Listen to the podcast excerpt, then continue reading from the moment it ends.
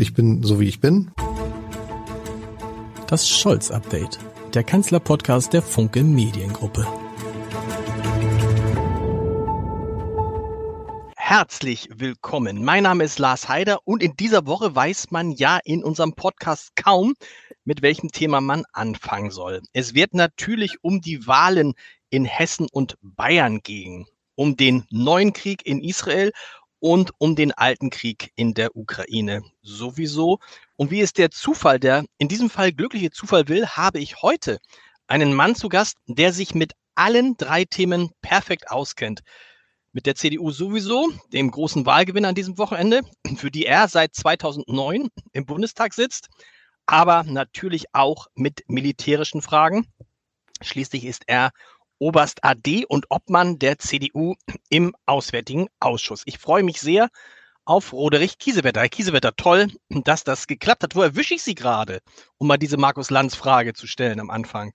Ja, ich grüße Sie, Herr Haider. Ich bin in meinem Bundestagsbüro in Berlin. Heute geht wieder die Sitzungswoche los, die natürlich auch sehr stark vom völkerrechtswidrigen Krieg Russlands gegen die Ukraine geprägt ist und den furchtbaren Terroranschlägen des Kriegs der Hamas gegen Israel. Fangen wir vielleicht da mal mit diesem, mit diesem Krieg an in, in, in Israel, von dem man ja komplett überrascht wurde. Wie überrascht sind Sie, dass auch die Israelis so überrascht waren? Es heißt ja immer, sie hätten einen der besten Geheimdienste, sie hätten eine der stärksten Armeen der Welt. Und trotzdem scheint es ja, als ob sie davon gar nichts gewusst hätten. Ja, das Entscheidende ist ja der Zeitpunkt. Wenn Angreifer den Zeitpunkt bestimmen, wählen sie den Zeitpunkt so, wenn ein Land schwach ist. Und Israel war geschwächt durch die innenpolitischen Debatten, die rechtsstaatlichen Auseinandersetzungen der letzten Monate in der Art und Weise, wie Netanyahu versucht hat, Justizreformen gegen jede Vernunft durchzusetzen. Und das hat dazu geführt, dass Tausende von Reservisten ihren Dienst gekündigt haben oder ihre Bereitschaft zu dienen. Und das andere war wie Pearl Harbor und der 11. September, sagen wir, Wahrnehmungslücken. Die Israelis haben geschaut, was gibt's für Tunnel und haben Tunnelsensoren entwickelt, und die Hamas ist einfach mit Drahtschneidern, Baggern und schnell fahrenden Motorrädern äh, durch die Grenzzäune gebrochen. Ähm, überrascht war ich, dass Israel das nicht drauf hatte. Wenn man sich das so anguckt, fragt man sich, wie groß muss der Hass, wie groß muss die Wut der Menschen dort unten aufeinander sein, wenn dann Terroristen, anders kann man es nicht sagen, nach Israel eindringen und da bei einem Festival wahllos junge Menschen umbringen. Können Sie das mal Leuten, die sich mit dem, mit der Thematik nicht so beschäftigt haben, erklären, wie so ein Hass, wie, wodurch das zu erklären ist? Also es ist erst einmal was Furchtbares. Es sind ja auch deutsche Schulklassen betroffen beispielsweise. Es sind auch Doppelstaatler betroffen, Menschen aus Deutschland und aus anderen EU-Ländern, die dort äh, Ferien, Schulaustausch und anderes verbracht haben. Also es berührt uns alle. Und es berührt uns auch deshalb, weil wir sagen, die Existenz Israels und die Sicherheit Israels ist Staatsräson. Das liegt an unserer furchtbaren Geschichte. Ähm, was aus meiner Sicht jetzt prägend ist, dass wir alles tun, dieses Bewusstsein deutlich zu machen. Was ist da passiert? Und die Palästinenser haben seit 18 Jahren nicht mehr wählen dürfen. Sie leben hermetisch abgeriegelt, weil sie Führungsorganisationen haben, die lieber mit dem Iran und Terrororganisationen kooperieren, statt sich mit der EU um Rechtsstaatlichkeit zu kümmern. Die EU finanziert dort sehr viel, aber setzt sich kaum durch, um Rechtsstaatlichkeit durchzusetzen, weil die palästinensischen Behörden korrupt sind, keine Transparenz zulassen, sich nicht wählen lassen, aber den jungen Leuten nicht Zukunftsperspektive bieten durch vernünftige Ausbildung, sondern den Hass auf Israel schüren, weil sie selber nicht in der Lage sind, sein wollen, den jungen Leuten neben einer Bildung auch eine Ausbildung zu ermöglichen und Zukunftsperspektive. Also da hängt sehr viel auch mit der Historie zusammen. Der historische Beschluss seinerzeit mit Rabbin, der dann erschossen wurde von einem Israeli und den Palästinensern, der auch, was auch zu Oslo geführt hat und viele mehr. Dies ist ja alles obsolet geworden, weil die palästinensischen Autoritäten nicht willens waren, sich Wahlen zu stellen und weil auf der anderen Seite Israel durch sein Sicherheitsbedürfnis vielleicht auch in der einen oder anderen Stelle deutlich mehr auf Sicherheit als auf Kooperation gesetzt hat. Und dann steht Israel auch sehr stark unter Druck durch Siedler. Das soll das alles nicht rechtfertigen. Aber da in Israel Wohnraum sehr teuer ist, ist man oft auch auf palästinensische Gebiete in der Westbank ausgewichen. Das ist aber auch nicht der Punkt, warum es in Gaza äh, so brennt. Gaza ist ein Hort der Korruption, ein Hort von einer Auseinandersetzung der eher pro-iranisch orientierten Hamas und der Verdacht, die, ich sage jetzt mal, nicht besser ist, aber gemäßigter ist. Und es hier um einen furchtbaren Machtkampf geht. Und wenn sich jetzt die Hamas durchsetzt, besteht eben auch die Gefahr, dass sie sich politisch durchsetzt. Abu Abbas, der, der Palästinenserpräsident, seit 18 Jahren nicht mehr gewählt, hat ja, weil er so unter Druck stand, ja auch noch dieses furchtbare Vorgehen, die Ermordung hunderter Israelis, auch junger Frauen und Kinder gut geheißen. Und dieser Hass ist eben entstanden, weil die palästinensischen Behörden weder mit Israel sinnvoll verhandeln wollten, noch ihren eigenen Leuten mehr Perspektive bieten. Die sitzen eher auf ihren Pfunden. Was heißt das jetzt? Ich habe gesagt, Sie sind Obmann der, für die CDU im Auswärtigen Ausschuss. Was heißt das jetzt für die Politik der Bundesregierung in Palästina? Wir haben gelesen, es sind mehrere hundert Millionen Euro Unterstützung dahin geflossen. Jetzt gibt es die ersten Forderungen von Kolleginnen und Kollegen von Ihnen, die sagen, das muss ab sofort aufhören. Wie denken Sie darüber? Ich teile die Forderung ja auch und ich war in der Union der Erste, der sie erhoben hat. Und das ist ja auch in der Union jetzt die Position. Es muss alles auf den Prüfstand, weil natürlich mit den Geldern auch Terrorismus querfinanziert wird und es muss geprüft werden. Es werden Renten gezahlt an Witwen und Kinder von, von Terroristen. Und Terroristen, die im Gefängnis sitzen, bekommen auch Gelder. Je länger die Haftstrafen, umso mehr. Das geht bis über zweieinhalbtausend Euro netto im Monat, die sie jeden oder ihre Familien bekommen. Das sind natürlich Gelder, die querfinanziert wurden aus Unterstützungsleistungen aus Deutschland und der EU. Das muss alles geprüft werden. Aber ich will noch etwas anderes hinaus. Für unsere Außenpolitik bedeutet es auch, was ist denn das Interesse dahinter? Der Iran in enger Kooperation mit Russland schafft einen neuen Kriegsherd um die Aufmerksamkeit von der Ukraine abzulenken, aber auch um Ressourcen dort zu binden und den Westen zu verunsichern. Unsere offenen Gesellschaften sind mit solchen Krisen und Konflikten erheblich überfordert, weil wir mit Blick auf Meinungsfreiheit natürlich auch sehr viel Fake News durchlassen. Und so, wie wir alle erzogen sind, gilt, gilt alles gleich und man muss halt durch Bildung und durch äh, eigene Anstrengung äh, Wahrheit und Fake oder bewusste Desinformation unterscheiden. Und das macht es bei uns nicht immer einfach. Aber es macht es natürlich dem Putin oder dem Raisi oder anderen im Iran erheblich einfacher. Sodass wir jetzt plötzlich Debatten haben, können wir die Ukraine noch ausreichend unterstützen oder inwieweit kann man auf die Konfliktparteien einwirken. Wir stehen vor einem Zwei-Fronten-Krieg für Israel.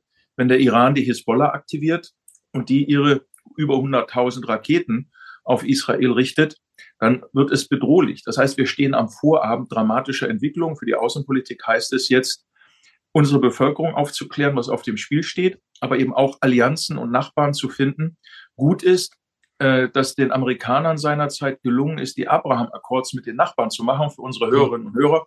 Das sind Friedensabkommen zwischen Israel, Marokko, den Vereinigten Arabischen Emiraten, Saudi-Arabien und so weiter. Diese Länder wollen Aussöhnung mit Israel, sie wollen wirtschaftliche Kooperation, sie wollen auch von israelischen Wissenschaft und Wirtschaft profitieren. Umgekehrt hat Israel dann neue Märkte. Das schafft Stabilität. Und die Palästinenser wollen das durchkreuzen. Sie wollen den Aussöhnungsprozess durchkreuzen. Der Iran hat kein Interesse, dass der Erzfeind Saudi-Arabien plötzlich Partner von Israel ist. Hm. Was wird jetzt da in den nächsten Tagen und Wochen passieren? Netanyahu hat gesagt, wir werden uns rächen. Also es ging nicht darum, wir werden die Terroristen zurückschlagen, sondern wir werden uns rächen und wir werden dafür sorgen, dass die Hamas so etwas in den nächsten Jahren niemals wieder tun kann. Das klingt nach einer ziemlich heftigen Vergeltungsaktion, die da noch aussteht. Ja, das äh, wird jetzt sicherlich auch gemacht, um die Bevölkerung zu aktivieren, die Bevölkerung zu sensibilisieren. Zugleich hat Netanyahu ja, der mit Rechtsradikalen in seiner Regierung paktiert hat, äh, angeboten, die Regierung zu öffnen für die Mitte, für die Oppositionsparteien, was sehr klug ist. Mhm. Aber auf der anderen Seite sind hunderte Israelis entführt worden. Also ich meine, es ist eine niedrige dreistellige Zahl, mhm. Äh, die aber als Geiseln genommen sind. Es sind Leichname entführt worden, die auch für Verhandlungen dienen sollen. Das heißt, Israel muss abwägen, macht es sich erpressbar, opfert es die Geiseln setzt sich durch. Also es ist eine ganz, ganz schwierige Abwägungsfrage, weil natürlich äh, die Fatah, äh, pardon, die Hamas ein Erpressungspotenzial hat, wenn sie öffentlich dann Hinrichtungen oder furchtbare Gewalttaten an den Geiseln vornimmt, um Israel zum Einlenken zu zwingen. Wir müssen uns auf ganz furchtbare Bilder gefasst machen.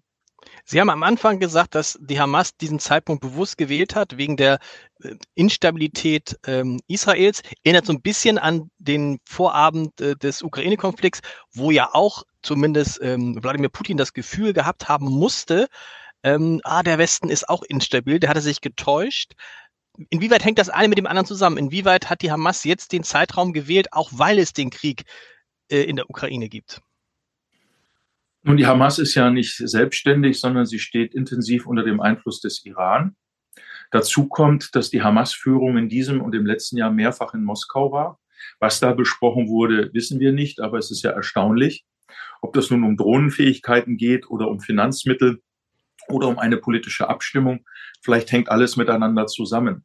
Aber der Zeitpunkt ist gewählt, weil die Ukraine inzwischen erhebliche Erfolge hat und die Ukraine vor einem Durchbruch steht, wenn sie bestimmte weitere Waffensysteme mhm. bekommt. Stichwort Taurus, Stichwort Attackams, die Munitionsproduktion und vieles mehr. Und wenn jetzt in der öffentlichen Debatte gesagt wird, wir müssen jetzt ganz schnell Israel unterstützen, könnte das für Putin bedeuten, erstens, der Druck der öffentlichen Aufmerksamkeit wechselt und zweitens, womöglich werden Ressourcen, die besser in der Ukraine investiert wären, dann umgesteuert. Also das müssen wir sehr sorgfältig bewerten und auch in der öffentlichen Debatte aufmerksam beobachten. Wie ist da, Sie sind da, Sie sind da ganz klar, Sie sagen, äh, Stichwort Taurus, Stichwort Lieferung, das kann gar nicht schnell genug gehen. Die Ampelregierung ist da einmal mehr aus Ihrer Sicht zu zögerlich? Nein, es ist nicht die Ampelregierung. FDP und Grüne wollen schon längst seit Mai, dass Taurus geliefert wird. Der Taurus ist ja seit, ich glaube, ich habe ihn Ende April oder Anfang Mai in die Debatte gebracht. Mhm. Äh, die, die Regierung will es und in der SPD sind es auch etliche, äh, die das befürworten würden. Nein, es ist das Kanzleramt, der Bundeskanzler und sein engster Beraterkreis. Ähm, das ist das Problem. Nur wir sehen jetzt angesichts dieser mehrfachen Herausforderung jetzt auch bei Israel. Der Krieg in der Ukraine muss so rasch wie möglich zugunsten der Ukraine beendet werden. Und nicht solange es nötig ist, unterstützt werden, sondern mit so rasch und so viel wie möglich. Damit wir alles tun können, die Ukraine zu stabilisieren und unseren Fokus auf den Balkan zu richten, auf Armenien, Aserbaidschan, auf die Stärkung Taiwans, dass die Amerikaner auch sehen, die Europäer übernehmen mehr Verantwortung, dass man weniger Argumente für Trump liefert, dass die Europäer nichts tun würden. Die Amerikaner leisten übrigens zwei Drittel der militärischen Unterstützung der Ukraine, die Europäer nur ein Drittel. Also insofern geht es hier ganz klar darum, äh, dass unsere Außenpolitik so europäische Führung, wie sie immer genannt wird, leisten muss, damit die europäischen Hilfen für die Ukraine militärisch und zivil besser koordiniert werden. Der Krieg im nächsten Jahr so beendet ist, dass die Ukraine ihre Grenzen wiederherstellen kann. Und am Ende muss das Ziel sein, ich sage das immer, Russland muss verlieren lernen, dass Russland schlicht das Existenzrecht seiner Nachbarn bedingungslos akzeptiert. Dann muss man über alle anderen Dinge sprechen, wie Kriegsverbrechen und Reparationen. Aber wir müssen den Kopf frei haben, dass wir hier nicht äh, Serbien mit Blick auf Kosovo und äh, die Republika Srpska äh, aktiviert sehen, dass wir nicht die Türkei weiter vorgehen sehen in Syrien, dass der Iran nicht im Irak-Gelände okkupiert. Auch das macht uns Sorgen. Also wir stehen vor Herausforderungen. Wir sind also längst in einem interessanten, schwierigen Alter, Zeitalter des Krieges. Es ist eine andere Form der Kriegsführung. Ähm, Historiker werden das vielleicht mal als eine neue Form eines Dritten Weltkrieges bezeichnen. Und deswegen müssen wir viel aufmerksamer ähm, schauen, wie wir die einzelnen Brandherde in ein Gesamtbild einordnen. Neue Form des Dritten Weltkrieges, weil in Wahrheit die Dinge sind zwar auseinander, die Konflikte liegen zwar geografisch voneinander entfernt, aber sie haben miteinander zu tun. Die Akteure hängen zusammen. Ja. Es gibt einige wenige Staaten, die die regelbasierte Ordnung, wie sie seit dem Zweiten Weltkrieg mühsam aufgebaut wurde, auf Trümmern und Blut, die diese regelbasierte Ordnung, die durch die Vereinten Nationen, auch die Europäische Union oder die Afrikanische Union repräsentiert werden, aushebeln wollen. In Zonen unterschiedlichen Rechts, in Einflusszonen, auch in sag mal, äh, Bereiche, wo das Recht des Stärkeren gilt und nicht mehr die Stärke des Rechts. Und dies im Gesamtzusammenhang zu sehen, die Ermattungsstrategie, die gegen den Westen gefahren wird, damit in wenigen Jahren, wenn China so weit ist, Halbleiter in derselben Menge und Qualität und vor allen Dingen Geschwindigkeit herzustellen wie Taiwan, dass dann Taiwan Teil der Ein-China-Politik Chinas wird und nicht mehr eine selbstständige demokratische Nation. Auch das müssen wir einpreisen, dass wir jetzt nicht in den 20er Jahren eines immer mehr zunehmenden Krieges kommen. Sie haben eben gerade gesagt, man müsste jetzt alles tun, damit die Ukraine den Krieg im nächsten Jahr beenden kann. Ist das aus Ihrer Sicht realistisch? Nun, viel realistischer ist es, dass die Ukraine im nächsten Jahr zerfällt und Millionen von Menschen zu uns kommen. Hm. Wir müssen immer in Szenarien denken. Was machen wir? Was passiert mit unserer Innenpolitik, mit dem Zusammenhalt unserer Gesellschaft, wenn statt 14 Millionen Menschen wie zurzeit in und außerhalb der Ukraine auf der Flucht 25 Millionen Menschen auf der Flucht sind. Acht Millionen sind in der Ukraine vertrieben und sechs Millionen außerhalb. Was machen wir, wenn weitere 12 bis 15 Millionen dazukommen? Dann haben wir nicht eine Million Ukrainer in Deutschland und Ukrainerinnen vor allen Dingen, sondern drei oder vier. Und Sie kennen die innenpolitischen Debatten. Und Putins Ziel ist, dass die AfD Regierungsfähigkeiten verhindert in Deutschland, dass die Straßen voll sind. Und wir haben jetzt am Wochenende in Berlin gesehen, wie pro-palästinensische und pro-iranische Kräfte oft mit deutschem Pass versucht haben, jüdische Einrichtungen lächerlich zu machen, Menschen zu bespucken und vieles mehr. Also wir müssen schauen, dass wir bei uns intensiv den Rechtsstaat stärken. Sie haben es gerade gesagt, die FDP, die Grünen hätten mit der, der, weiteren Belieferung mit Waffen, über die wir vorhin gesprochen haben, äh, an die Ukraine kein Problem. Aber der Bundeskanzler und sein enger Kreis, also Kanzleramtsminister Wolfgang Schmidt und wer da alles dazugehört, ist es nicht wieder nur dieses typische Ding von Scholz, dass er zögerlich ist, am Ende aber dann doch den entsprechenden Lieferungen zustimmt, wie es ja in allen anderen Bereichen vorher auch getan hat? Um sich abzusichern, um bloß keinen Alleingang zu machen, um die Amerikaner auf der Seite zu haben, um nicht irgendwie doch noch zu riskieren, dass der Krieg weiter eskaliert? Naja, die Russen eskalieren ja den Krieg jeden Tag und seine Zurückhaltung führt ja nicht dazu, dass Russland weniger tut. Im Gegenteil, Russland sieht das als Zeichen der Schwäche. Und Sie haben es ja angesprochen, im letzten Jahr hat er im Auswärtigen Ausschuss die Lieferung von Marder, also 50 Jahre alten Mannschaftstransportfahrzeugen mit einer Kanone, als furchtbare Eskalation bezeichnet. Mhm. Als dann die Kampfpanzer geliefert wurden, weil Biden sich nicht mehr von seinen Beratern einlullen lassen wollte, sondern gesagt hat, ich zahle das aus meinem Budget, damit die Deutschen nicht mehr lähmen, dann hat er mühsam zugestimmt und wir haben festgestellt, dass es ein Planungsverbot gab für die Industrie und für die Bundeswehr, sodass erst mal ein paar Wochen ins Land ging, bis überhaupt was identifiziert wurde. Und dann hat er gleich, als die Kampfpanzerentscheidung der Amerikaner fiel, gesagt, Kampfflugzeuge sind für ihn eine rote Linie. Jetzt gibt es um Deutschland herum eine Kampfjet-Koalition, an der sogar Luxemburg teilnimmt. Das muss man sich mal vorstellen, nicht mhm. Deutschland. Das ist nicht Besonnenheit und es ist auch nicht die Vermeidung eines Alleingangs, sondern Deutschland isoliert sich zunehmend. Und das, was er Besonnenheit nennt, ist oft unterlassene Hilfeleistung. Man muss nur einfach schauen, wie Zelensky die europäischen Staats- und Regierungschefs begrüßt hat und sie ihn letzte Woche in Madrid. Das war überall herzliche Umarmung und das war ein kaltes, ausgestrecktes Handverhältnis mit Scholz. Also Deutschland sagt immer, wir seien die zweitstärksten Geber auf, und dann kommt der Zusatz auf europäischem Boden. Ja, weil die Briten vor uns sind. Aber wir sind der Meister der Ankündigung. Vieles von dem, was wir angekündigt haben, die Pakete, die werden erst sich im nächsten Jahr auswirken. Und das merken die Ukrainer. Sie spüren das förmlich. Sie sind aber sehr höflich und haben sich inzwischen ein System von Aushilfen mit Nachbarn geschaffen. Haben Sie eine Erklärung, warum das so ist? Warum Scholz da ja dann so einen eigenen Weg geht? Ich habe lange gerätselt und ich will auch nichts unterstellen, weil viele sagen ja, da gäbe es Kompromate aus seiner Zeit als, als Juso oder es gäbe etwas zu Schröder oder es gäbe ganz andere Dinge, die mit Wirecard oder Cum-Ex zusammenhängen, also Erpressungspotenzial. Das glaube ich alles nicht, aber das wird ja auch debattiert, nicht dementiert, auch nicht kommentiert. Das steht ja auch im Raum. Das glaube ich nicht. Ich glaube, es ist eher die, die Hoffnung, dass man mit Russland mehr erreichen kann als mit einer Ukraine. Das ist eher so das alte Denken von Bar, dass die Ukraine nie ganz Westen, nie ganz Osten sein kann, sondern Pufferzone. Das ist altes deutsches koloniales Denken, wo Deutschland, also das Deutsche Reich, Preußen auch und äh, das Russische Reich die Kolonialmächte waren für Polen, für die baltischen Staaten, die es ja damals noch nicht gab, äh, für Tschechen, Slowaken und viele andere, die immer Teil von irgendwelchen königlich äh, ungarischen, äh, königlich kaiserlichen Reichen, preußischen Königreich und anderen waren. Und jetzt müssen wir begreifen, dass diese Länder nicht mehr unter deutschem oder gar russischem Joch sein wollen, und deswegen dürfen wir die nicht als Zwischenzone betrachten, sondern müssen deren Sicherheitsempfindungen ernst nehmen. Aber Scholz ist auch beraten von Kujat, einem früheren Generalinspekteur, der sagt, unser wichtigster Nachbar sei Russland und wir müssen unser Verhältnis zu den baltischen Staaten oder zu Polen durch die russische Brille sehen. Ja, was ist das denn? Das ist mhm. Herzlanddenken von McKinder oder Karl Schmitz, der Ideologe des Nationalsozialismus, denken in Großreichen und Großräumen. Wir müssen doch akzeptieren, die Souveränität von, von Völkern, den, den, den Willen von Völkern unabhängig zu sein und sich trotzdem Bündnissen anzuschließen.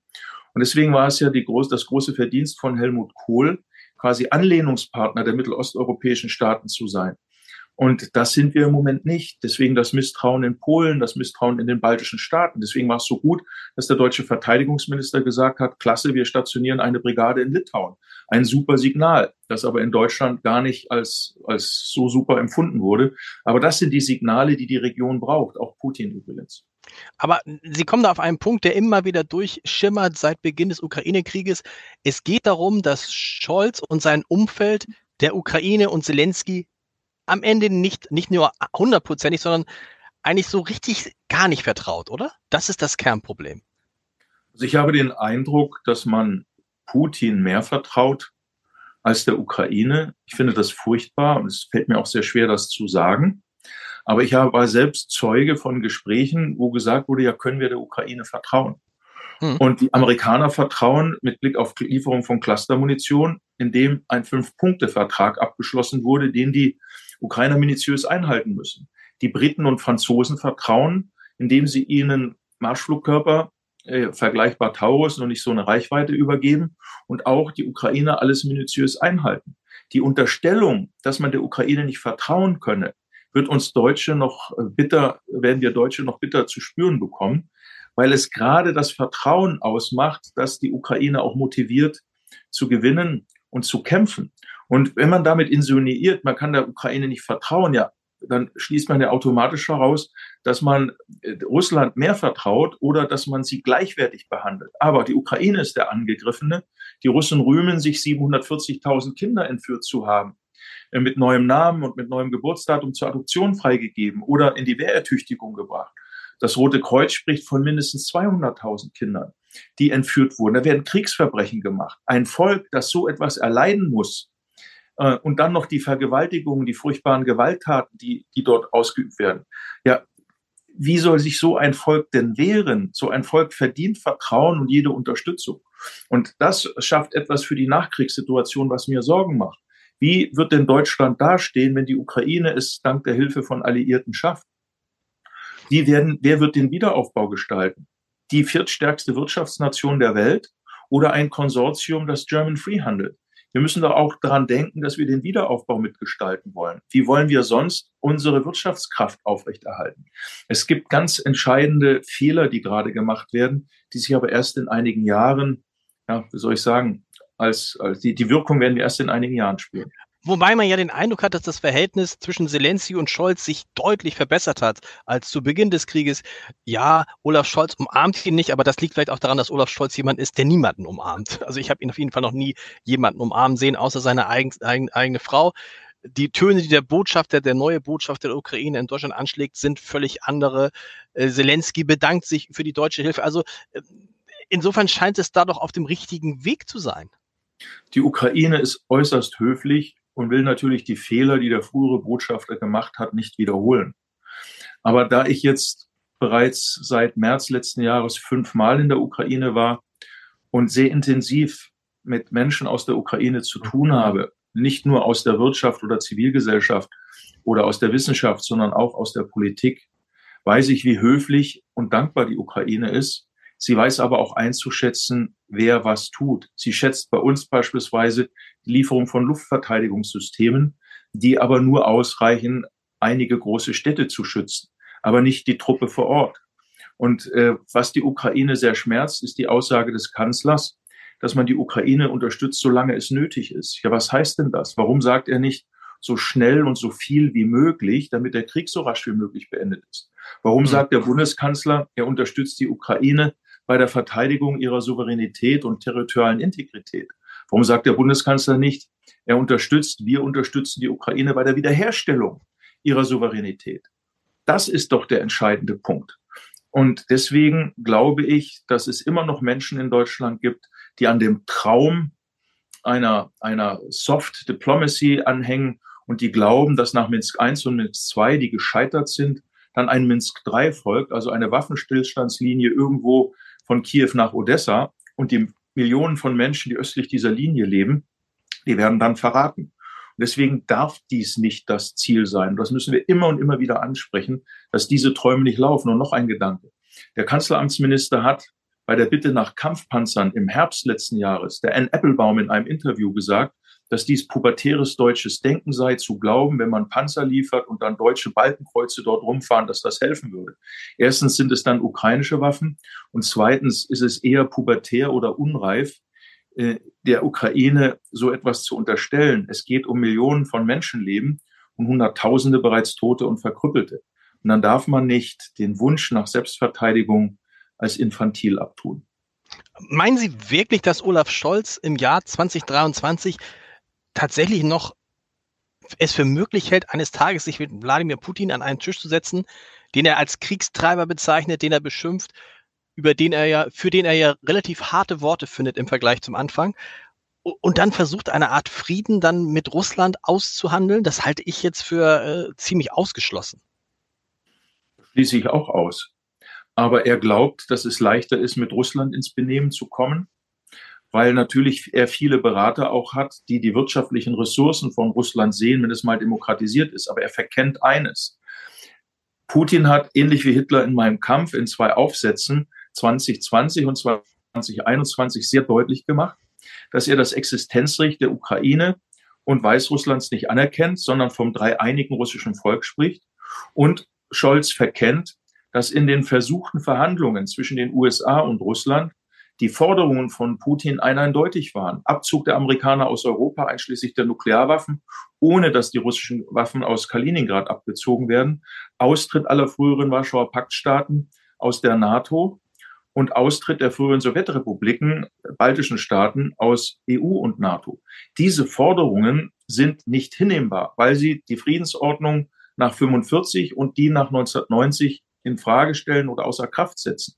Und deshalb erwarte ich von Scholz die Realpolitik eines Helmut Schmidt oder Willy Brandt, der oder die mit der Stärke von vier Prozent Bruttoinlandsprodukt für Verteidigung Scholz ist über 1,4 Prozent nicht hinausgekommen, trotz aller großen Versprechungen, dass dieses Land, Bundesrepublik Deutschland, hier klarer wird über die Absichten Russlands, nämlich unsere regelbasierte Ordnung zu zerstören. Und wenn er das so einsieht und so kritisch sieht, dann muss die Konsequenz sein, dass kein Zentimeter der Ukraine an Russland geht.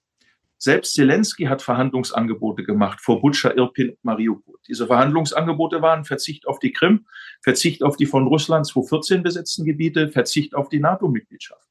Das hat Zelensky mir und Friedrich Merz am 4. Mai letzten Jahres gesagt. Dann kamen die Kriegsverbrechen, die wir uns sehr bitter in Irpin angeschaut mhm. haben. Und dann sagt er, kann ich doch nicht mehr verhandeln. Jetzt kommt noch etwas dazu, was wir vergessen im Umgang mit der Ukraine. Zelensky ist kein Alleinherrscher. Er steht unter ungeheurem Druck. Er ist mit 70 Prozent gewählt worden gegen Poroschenko. Und Poroschenko hat mir in einem Gespräch gesagt, Zelensky ist ein Kriegsverbrecher. Da frage ich ja, warum? Ja, weil er auf die Krim verzichten will. Ein Zelensky, der unter solchem Druck steht, muss auch liefern und muss in hohem Maße unterstützt werden. Denn wenn die alten Eliten wiederkommen, dann werden bei uns sich viele bestätigt sehen und sagen, ach ja, haben wir doch immer gewusst, die Ukraine, korrupter Staat. Deswegen geht es auch darum, Zelensky und die Hoffnung des ukrainischen Volkes, die ihn mit 70 Prozent gewählt haben, zu stärken. Wie groß ist aus Ihrer Sicht die Gefahr, dass in Deutschland der Ukraine-Krieg nicht nur durch den neuen Krieg in Israel ähm, weniger Aufmerksamkeit erfährt, sondern auch über das Thema, was jetzt alles über, zu überlagern scheint, nämlich die neue Flüchtlingskrise. Wir haben festgestellt, das eine hängt mit dem anderen zusammen und es, wenn, man, wenn man nichts tut in der Ukraine, kann es noch viel schlimmer werden. Aber gefühlt ist es so an so einem Punkt angelangt, wo die Deutschen jetzt sagen, wenn sie sagen, es reicht, dann reicht es, heißt es ja auch, es reicht jetzt, dass wir uns immer nur mit den anderen Themen beschäftigen. Jetzt müssen wir mal an uns denken. Ja, Herr Haider, Sie legen genau den Finger in die Wunde. Es fehlt bei uns Orientierung und Führung. Es gibt viele kluge Sprüche und es gibt viel Beschwichtigung. Aber ich erwarte von einem Bundeskanzler und auch von einer Innenministerin, dass sie die Zusammenhänge der Migration und der Flüchtlinge in einen größeren Zusammenhang stellen. Nämlich einmal Klimawandel, dann unsere Sozialleistungen, aber drittens das furchtbare Umfeld. Und viele kommen auch deshalb nach Deutschland, weil es bei uns noch Rechtssicherheit gibt, weil man bei uns, wenn man schnell in Arbeit kommt, auch wirklich was leisten kann. Und deswegen wäre es sehr, sehr hilfreich, wenn Kanzler und Innenministerin und die Bildungsministerin es schaffen würden, die Ausbildungsabschlüsse anzuerkennen und wir einen Fast Track haben für die mhm. Flüchtlinge, die wirklich arbeiten wollen und auch was vorzuweisen haben. Und dass dann zunächst einmal mit Sachleistungen bei denen gearbeitet wird, die nur herkommen, um Geld zu überweisen. Das ist eine kleine Gruppe, aber die gibt es auch. Und da haben wir einen ganz anderen Ansatz zu wählen. Aber es muss unserer Bevölkerung klargemacht werden, dass wir in einer Gleichzeitigkeit, Parallelität von Krisen leben, die nicht ohne weiteres ähm, mit Beschwichtigung und Grenzschließungen zu lösen ist, sondern mit viel Anstrengung, mit viel Diplomatie, aber auch mit einer gewissen Härte. Kann man sich jetzt nicht vor dem Hintergrund des Israelkrieges, sondern vor dem Hintergrund dieser ganzen Krisen trotzdem als CDU darüber freuen, wenn man dann zwei Wahlen wie in Bayern und Hessen so deutlich gewinnt? Also insbesondere in Hessen hat mich das sehr überrascht, fand ich. Ähm, was natürlich genau mit dieser Situation zu tun hat. Das beherrschende Thema in, bei beiden Wahlen war der Migrationsdruck. Also in Hessen wurde eine sehr auf die Mitte, auf die große Mehrheit der Gesellschaft gerichtete Wahlkampagne geleistet, wo es eben um Ausgleich, aber eben auch um Verständnis und um das Ansprechen von Fehlern ging. Da wurde nicht in Schwarz und Weiß unterschieden. Und das hat auch dazu geführt, dass die Union deutliche Zuwächse hatte. Ich glaube, acht Prozent. Mhm. Ähm, die AfD ist trotzdem gewachsen und auf der anderen Seite sehen wir, wie schwer die Ampel abgestraft wurde, auch in Bayern. In Bayern wurde ein etwas anderer Wahlkampfstil gewählt. Da wurde vorrangig über Flüchtlinge und über Berlin geschimpft, aber weniger über die Herausforderungen, die es in Bayern ja auch gibt. Wenn dem in Hessen ein sehr gut kombinierter Wahlkampf zwischen innen- und, und bundespolitischen Fragen, also Hessen und bundespolitischen Fragen geführt wurde. Es zeigt auch, dass die Wahlen in der Mitte gewonnen werden und dass man Zuwächse in der Mitte, ja, wie soll ich sagen, noch erzielen kann. Äh, was heißt das für die CDU, wenn man sich das anguckt? Boris Rhein, glaube ich, anderthalb Jahre Ministerpräsident, relativ unbekannt bundesweit, also noch nicht so in Erscheinung getreten wie Volker Bouffier, sein direkter äh, Vorgänger. Und der schafft es dann aus dem, also aus dem Stand, ja, aus dem Stand, über 30 Prozent zu kriegen, was man ja sagen muss, was in Zeiten wie diesen schon ein irrer Erfolg ist. Ne? Also die CDU ist lange nicht mehr bei 30 Prozent in Umfragen gewesen, die Kanzlerpartei ist nicht mehr bei 20 Prozent. Was sagt das dann für die künftige Strategie der CDU bei Wahlkämpfen sowohl auf Landesebene als vor allen Dingen dann 2025 auf Bundesebene? Ja, ich bin Ihnen dankbar, dass Sie das ansprechen. In Sachsen-Anhalt 35 Prozent, in Nordrhein-Westfalen Mitte 30 Prozent, in Schleswig-Holstein sogar über 40 Prozent. Überall dort, wo ein Kurs der Mitte gefahren wurde, wie jetzt auch in Hessen, legt die CDU zu. Weil es natürlich in der politischen Mitte eine ganze Menge Leute gibt, die früher Angela Merkel gewählt haben, durch die, sagen wir, sehr schwierige Heizungs- und Klimapolitik und Landwirtschaftspolitik der Grünen verunsichert ist, aber eben nicht SPD wählen wollen und schon gar nicht FDP.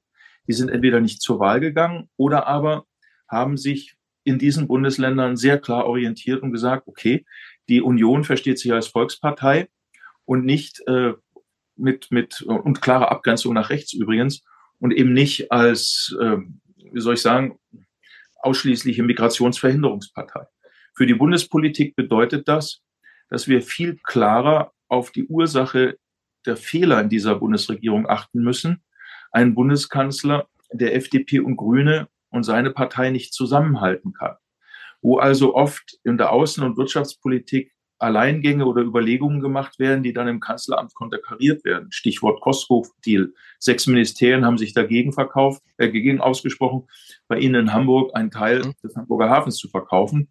Dann wurde zwar eine Minderheitsbeteiligung für China ermöglicht, aber es wurde gegen den Rat von sechs Ministerien und der beiden Nachrichtendienste trotzdem verkauft. Hoch fatal. Also ähm, ich glaube, dass für die Union wichtig ist, zu erklären, was für Fehler wir in den letzten 16 Jahren auch gemacht haben, nicht nur, sondern auch klar zu machen, was für Alternativen wir sehen. Ich spreche hier insbesondere an, dass wir nicht nur über Migration reden. Es gibt klare Beschlüsse, auf der AfD, mit der AfD auf gar keiner Ebene zusammenzuarbeiten, sondern es geht darum, eine Wohnungsbauinitiative zu leisten. Dazu muss die Energieeinsparverordnung 2017 die das Bauen erheblich verteuert hat, um fast ein Fünftel aufgehoben werden. Sie hat wenig Mehrwert.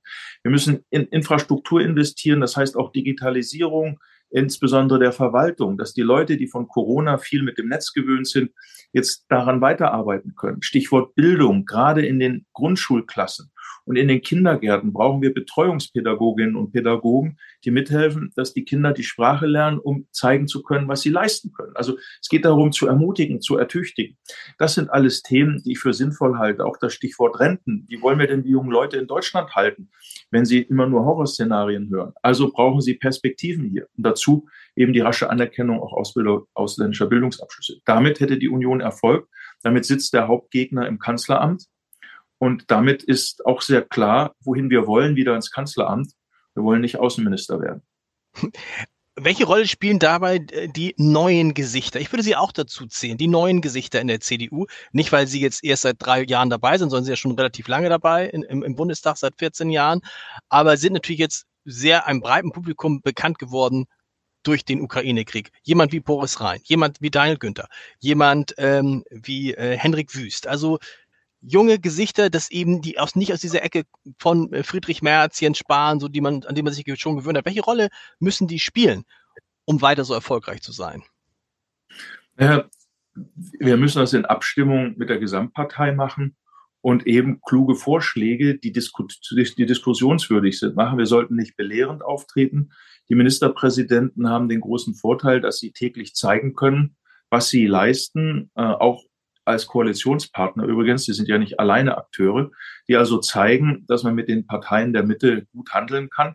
Übrigens auch ein Söder kann zeigen, was er kann. Also auch Bayern ist ja wirtschaftlich extrem stark. Also so gesehen äh, gibt es da eine ganze Menge. Aber ich glaube, dass wir einfach in der Union die Themenvielfalt, die es gibt, mit Köpfen besetzen müssen. Dass wir nicht mit einzelnen Köpfen das nur machen, sondern eben zeigen, wie vielfältig wir sind. Ich denke zum Beispiel an Serap Bühler oder an Anja Karliczek oder an Elisabeth Winkelmeier-Becker oder aus Aachen ähm, äh, die, die, die, Frau ähm, Katharina dos Santos. Also es gibt eine ganze Reihe junger, kluger Köpfe oder Nicolas Zipelius, der in China studiert hat. Und Stefan Ruhenhoff für Wirtschaftspolitik. Ich will nur einige ganz wenige ansprechen, weil wir eine große Vielfalt an Themen haben und Köpfe, die sich sehr, sehr intensiv damit auskennen. Und dem muss man Raum geben oder wir müssen ihn uns eben selber erarbeiten.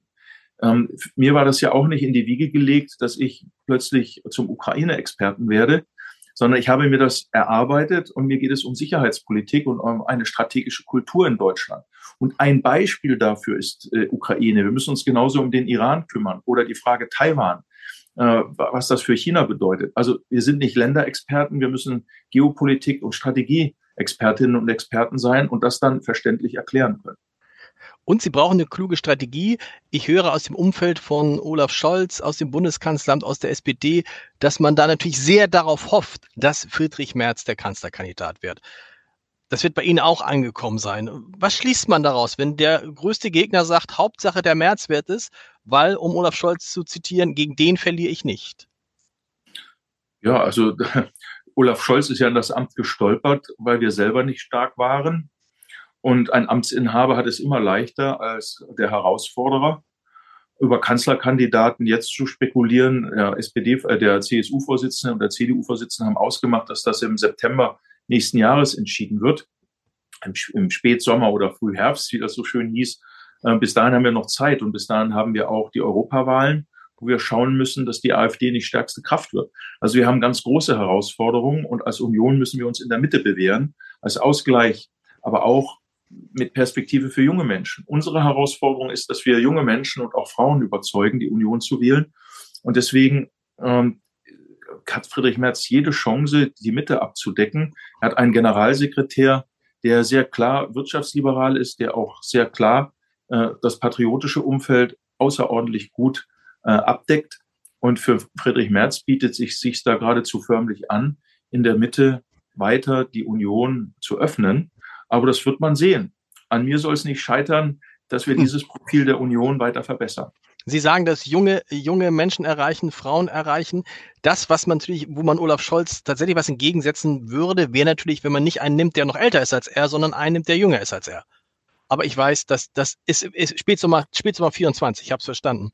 Ja. ähm, genau. Was mich nur interessieren würde, Ihre Sicht auf Bayern. Wenn man sich Bayern genau anguckt, stellt man fest, äh, wie das ja zwei Drittel der Menschen in Bayern mehr oder weniger rechts wählen, also konservativ. So, ne, also fast, fast 36, 37 Prozent CSU und dann nochmal die gleiche Zahl äh, AfD und Freie Wähler. Was sagt uns das eigentlich über Bayern? Das sagt mir erst was über Ihre Frage, lieber Herr Haider. Ich würde also nicht die CSU in einen Topf mit der AfD werfen. Nee, okay, also, nee, aber Sie wissen, was ich meine. Rechts, rechts CSU, von der Mitte.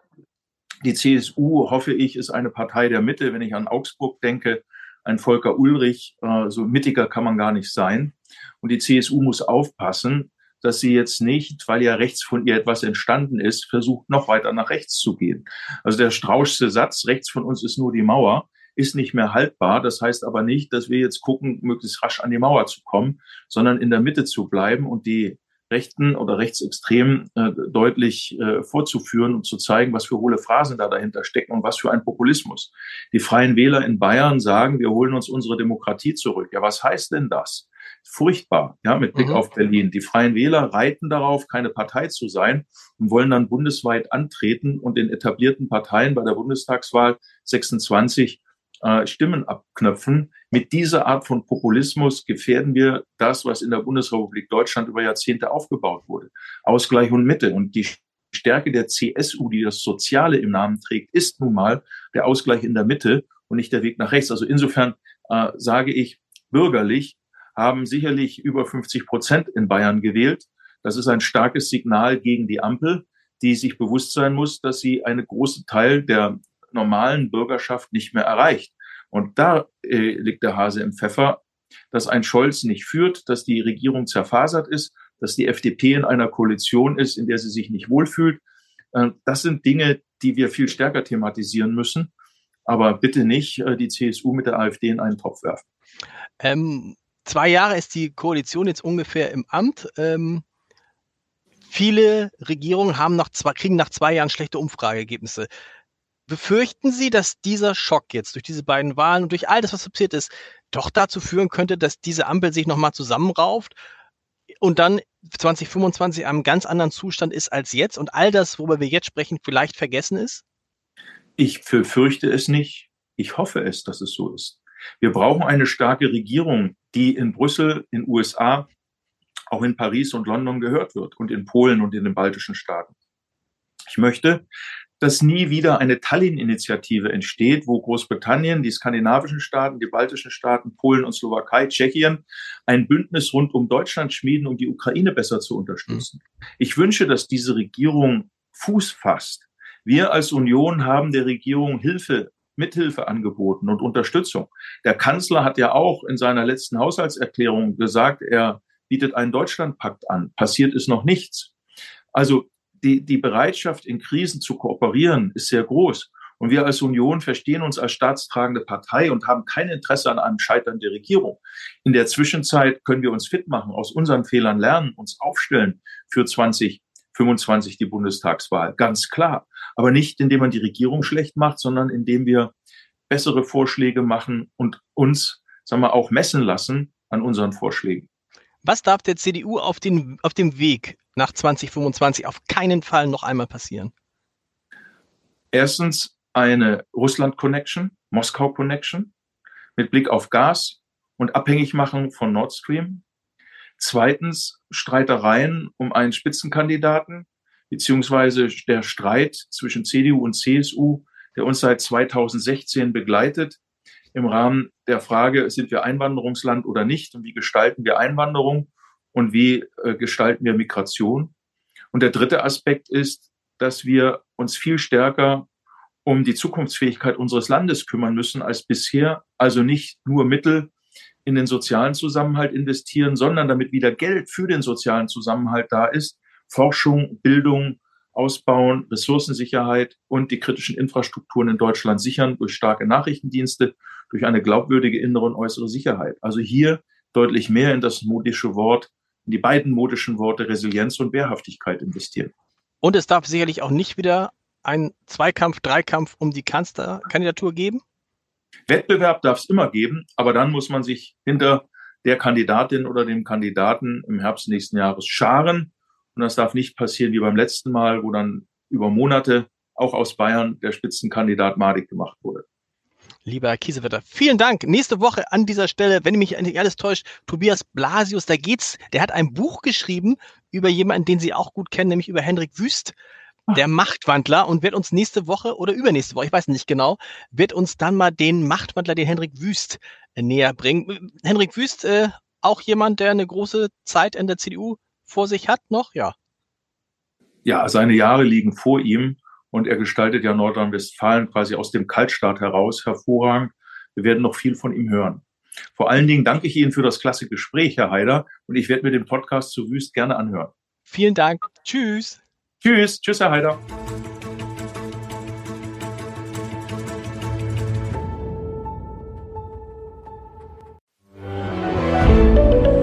Ein Podcast von Funke.